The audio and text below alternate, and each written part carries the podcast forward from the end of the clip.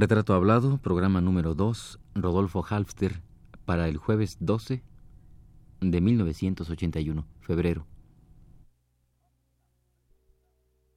Radio UNAM presenta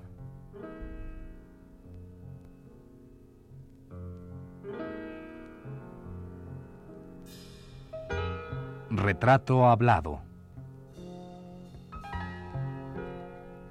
Rodolfo Halfter.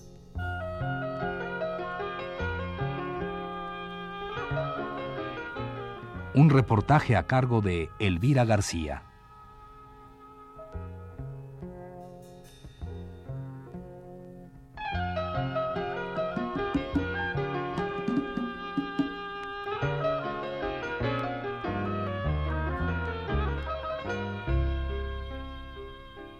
Debussy, De Falla, Schoenberg. Tres nombres y tres historias distintas en el universo de la música. Tres personalidades, cada una en su medio, que contribuyen al enriquecimiento juvenil, a satisfacer el apetito musical de un joven de aquel tiempo, Rodolfo Halfter. Era posiblemente a mediados y finales de la década de los 20 cuando estos acercamientos se producían.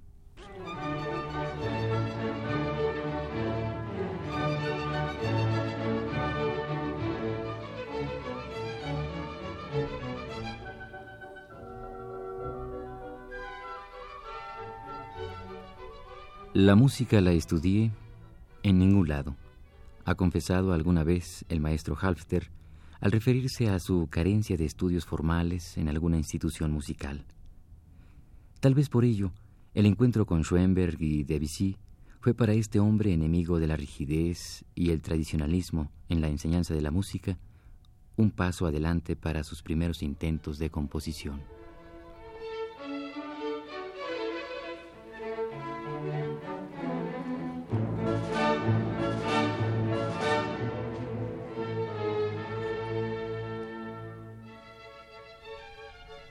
Sin embargo, tal vez no siempre fue fácil continuar firme en la decisión de ser autodidacta.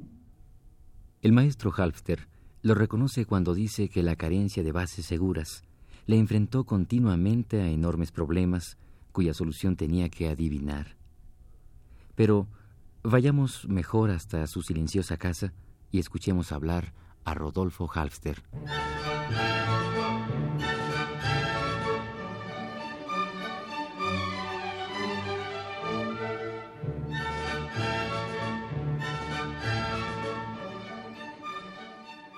Vanguardista quiero decir que es una música escrita con el espíritu de la época, ¿verdad? Y el espíritu de la época en el año que yo comencé realmente a trabajar era el espíritu de la época de la primera eh, postguerra, es decir, el final de la Primera Guerra Mundial, ¿verdad? Y entonces surgieron estos nuevos movimientos neoclasicistas. Maestro Halfter, supongo que ya estaremos ah, hablando de su época de primera juventud, cuando usted um, me refiere la, el conocimiento de Falla y de estas personas, es que ya está usted, eh, es un joven músico que empieza a componer, ¿sí? ¿Ingresa usted a una escuela formal, a una escuela, tiene un aprendizaje formal, musical? No, yo nunca ingresé en ninguna escuela. Es decir, como mi formación es autodidacta y sobre todo a través de los libros de Schoenberg, del libro de Schoenberg, de armonía de Schoenberg, de la lectura de partitura y de los consejos de falla. ¿Usted tenía alguna oposición eh, francamente abierta para ingresar a una escuela formal para estudiar? O sea, ¿no, ¿no encontraba una escuela que realmente le diera lo que usted quería? No es exactamente eso, es que mi padre sin oponerse a que yo estudiara música, él que quería que yo siguiera otros estudios, hiciera otra carrera que no fuera la música. ¿Cómo cuál? Él, por sus conocimientos y por eh, sus amistades, me metió en un banco. Y yo trabajé una gran temporada en el banco. Entonces, allí hice una pequeña carrera, ¿verdad? Llegué a ser jefe de un departamento de bolsa y todo eso. Pero claro, eso me apartaba de la música, o sea que yo tenía que trabajar eh, en, las horas libres que me dejaba que me dejaba mi, actividad profesional en el banco. ¿Y a usted le gustaba realmente estar ahí en un banco? No, a mí no me gustaba, pero ahí estuve y, como le digo, trabajaba por eh, lo que podía.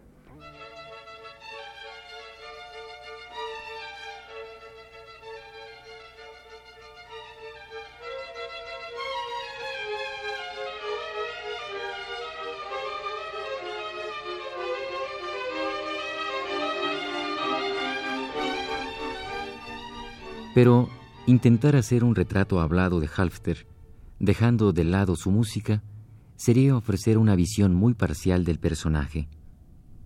Por ello, hagamos una pausa en la conversación y dispongámonos a escuchar el Nocturno para piano, homenaje a Arturo Rubinstein, que el maestro Halfter compusiera en el año de 1973 y acerca del cual el crítico José Antonio Alcaraz ha escrito lo siguiente.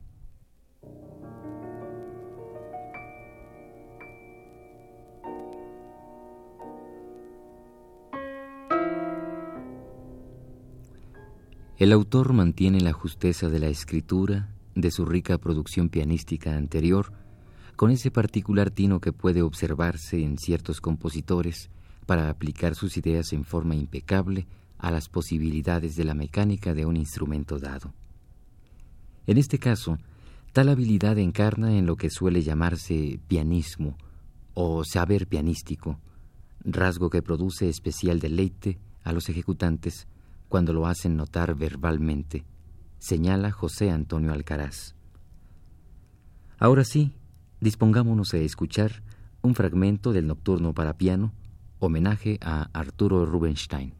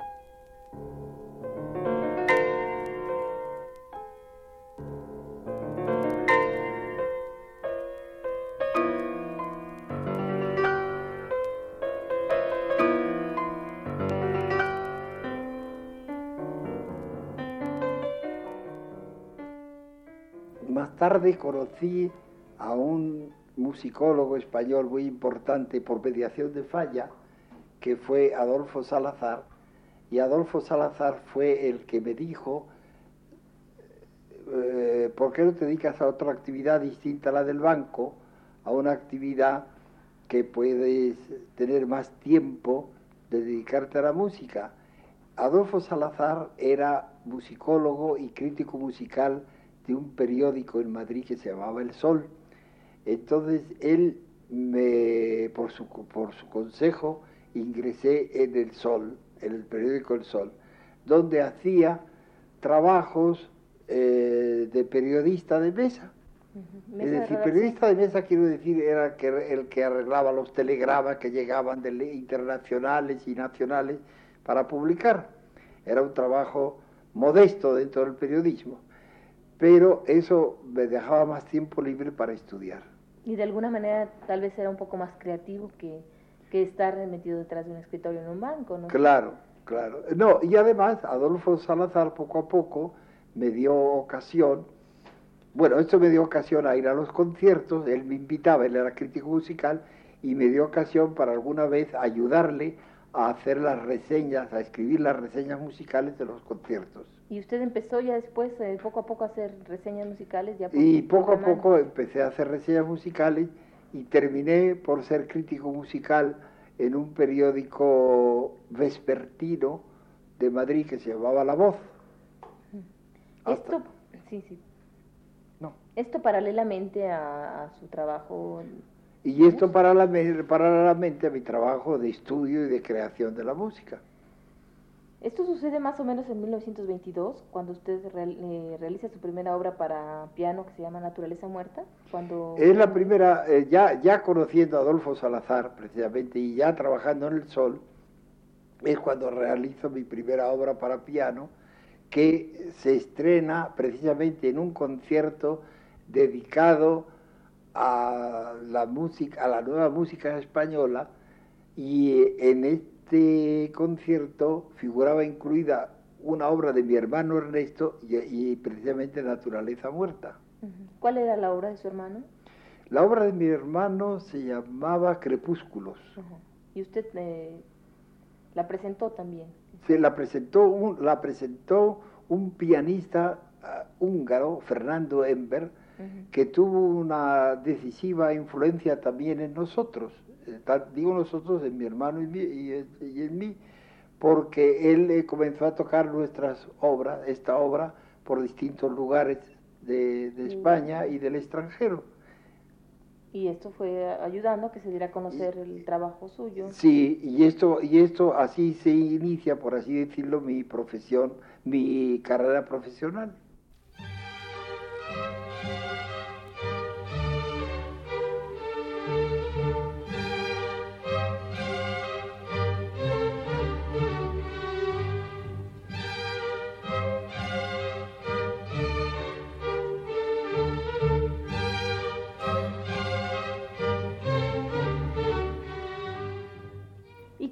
Usted esta, esta mezcla? Porque es muy curioso, ¿no? Usted proviene de una familia que, que tiene inclinaciones musicales, pero a la vez eh, como, como, empleo, como empleo cotidiano, como trabajo cotidiano, realiza cuestiones de joyería relacionadas con, pues no sé, las joyas preciosas y además el dinero.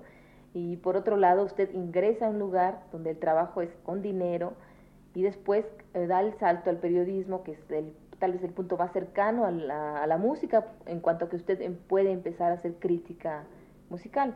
¿Qué le da todo este, toda esta, esta gama de, de, oficios? ¿Qué experiencia le deja a nivel individual, a nivel personal?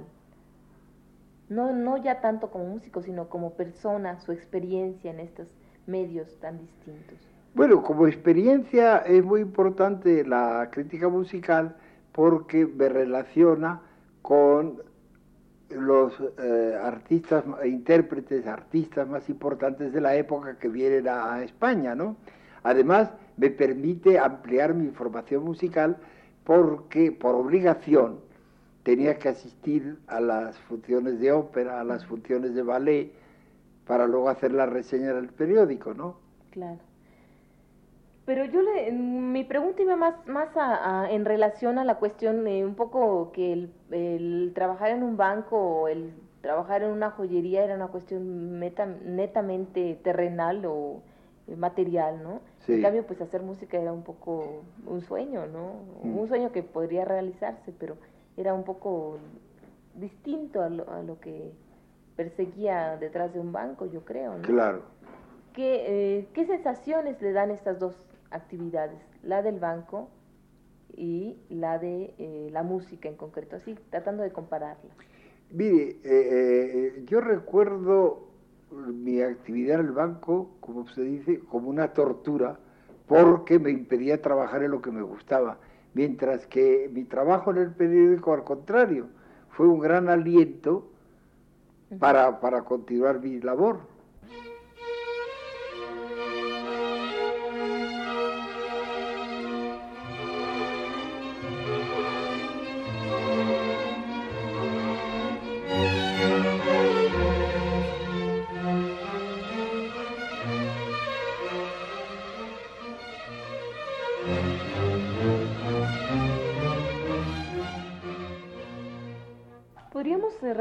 Algunos hechos posteriores al estreno de su obra Naturaleza Muerta, y eh, que esto sucede en 1922, y lo que sucede posteriormente al 22 hasta el momento en que estalla la, la guerra España? Sí, mire, la, mi actividad en el periódico me da una estabilidad económica que me permite trabajar orden, orden, eh, con, con, con, holgura y, y me permite eh, disponer del tiempo necesario para componer. Después de Naturaleza Muerta, pues he escrito varias obras, escribí varias obras, es decir, eh, para piano, para orquesta, obras que se estrenaban tan pronto como las terminaba. Sí, es decir, usted ya comienza a ser dentro, no solo dentro de España, sino dentro de parte de una, alguna parte de Europa, un músico, un eh, compositor reconocido. En Francia, eh, primeramente en España y en Francia. Y la culminación de mi carrera en España, antes de producirse la guerra civil, es el estreno de un ballet, es decir, de un ballet que se llama Dolindo de Almería, que se estrenó en el Festival de Música Contemporánea en Barcelona, pero antes había estrenado en París. Esta es la culminación de mi carrera musical en España. Antes de la guerra. Antes de la guerra civil.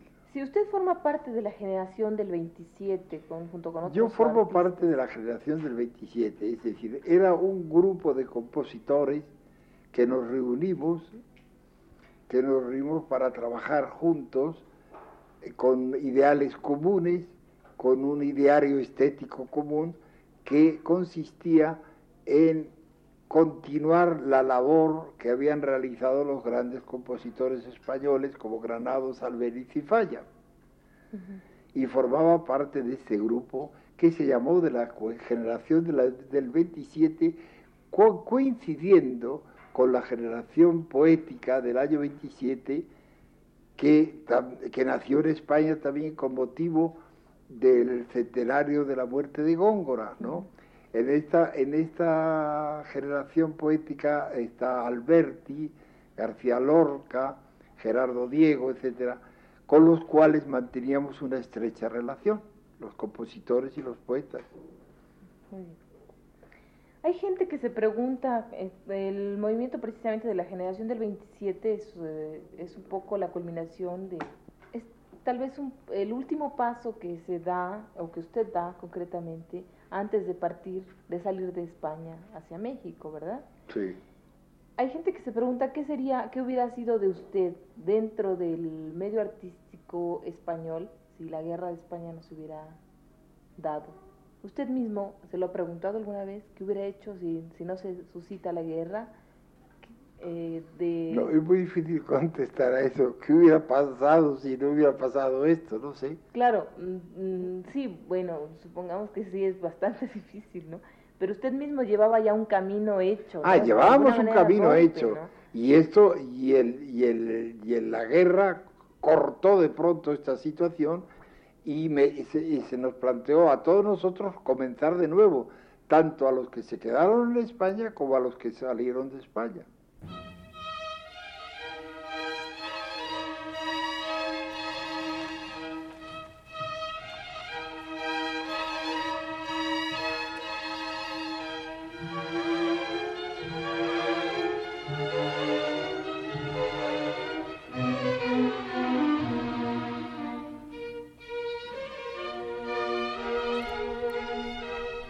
Naturaleza Muerta es la primera composición para piano de Rodolfo Halfster que se da a conocer en Madrid el 28 de marzo de 1922. La pieza fue ejecutada por las manos y el talento de Fernando Ember, pianista húngaro que será uno de los intérpretes de la obra de Halfster, además de ser el hombre que lo conduce a los medios periodísticos, donde Halfster hace sus pininos como periodista y más tarde como crítico musical. Ya por aquellas épocas, el nombre de Halfter empezaría a sonar con insistencia.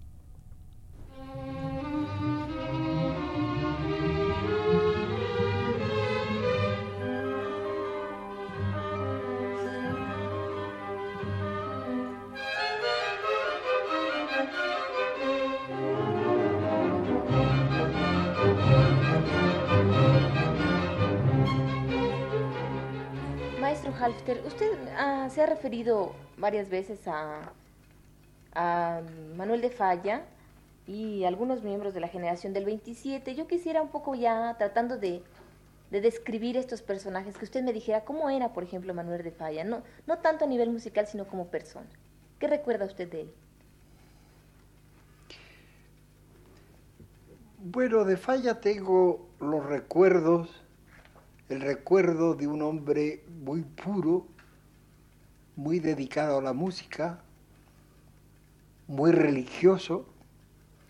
Él pensaba, muy, muy humilde, él pensaba, no sé si esto significa un poco de, de vanidad, pero él pensaba que él no era nada, sino nada más que una caja de resonancia, digamos, de la voz divina, ¿verdad? ¿Verdad? Falla era un hombre eh, de vida modesta, ejemplar y muy amable, muy cariñoso con sus alumnos, muy dispuesto a ayudar. Falla era muy conocido entre los gitanos, del el albaicín y, muy, de, y de la gente de, que le rodeaba donde él vivía, porque siempre hacía obras benéficas. Él pensaba que, tenía, que el hombre debía ser pobre, nunca quiso ser propietario. Cuando el ayuntamiento de Granada le, le, le regaló o le quiso regalar una casa, él no la aceptó porque dijo que sus ideas católicas no le permitían ser propietario. Y él tenía muy, mucha influencia entre la gente humilde y pobre de, del Albaicín y de la Antequeruela Alta donde él vivía. Era un poco una zeta, un, hombre que se sacrificaba, sacrificaba de cosas materiales, supongo. De las cosas materiales. Pero eh, yo le recuerdo, le podría contar una anécdota muy divertida, que en una ocasión un visitante importante inglés llegó a Granada y le robaron el reloj, ¿verdad? Le robaron el reloj. Y entonces me acuerdo que el gobernador le, dijo a Falla, digo, a ver si Falla, a ver si usted puede, entre sus amistades en el Albaicín, este, investigar. y a ver si recuperamos el reloj, porque se trata de un personaje muy importante al que tenemos que atender.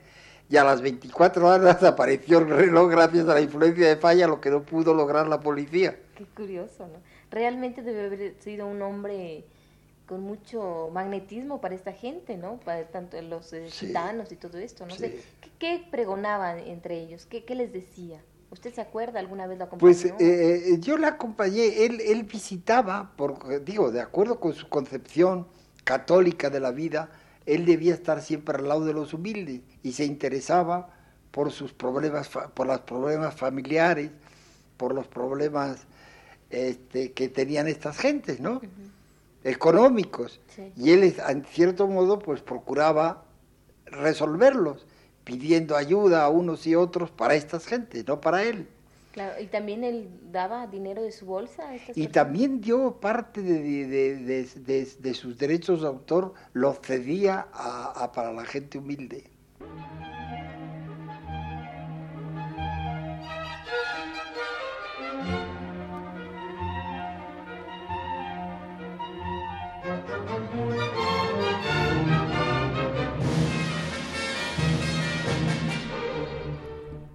Esta fue la segunda parte del programa sobre Rodolfo Halfter.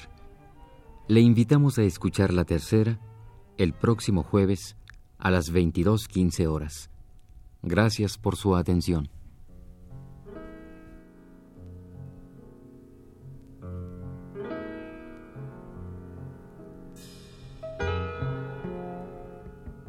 Radio UNAM presentó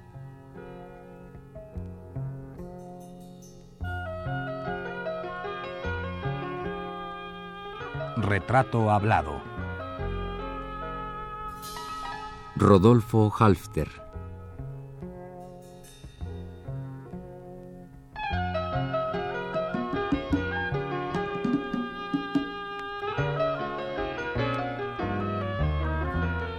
Un reportaje a cargo de Elvira García.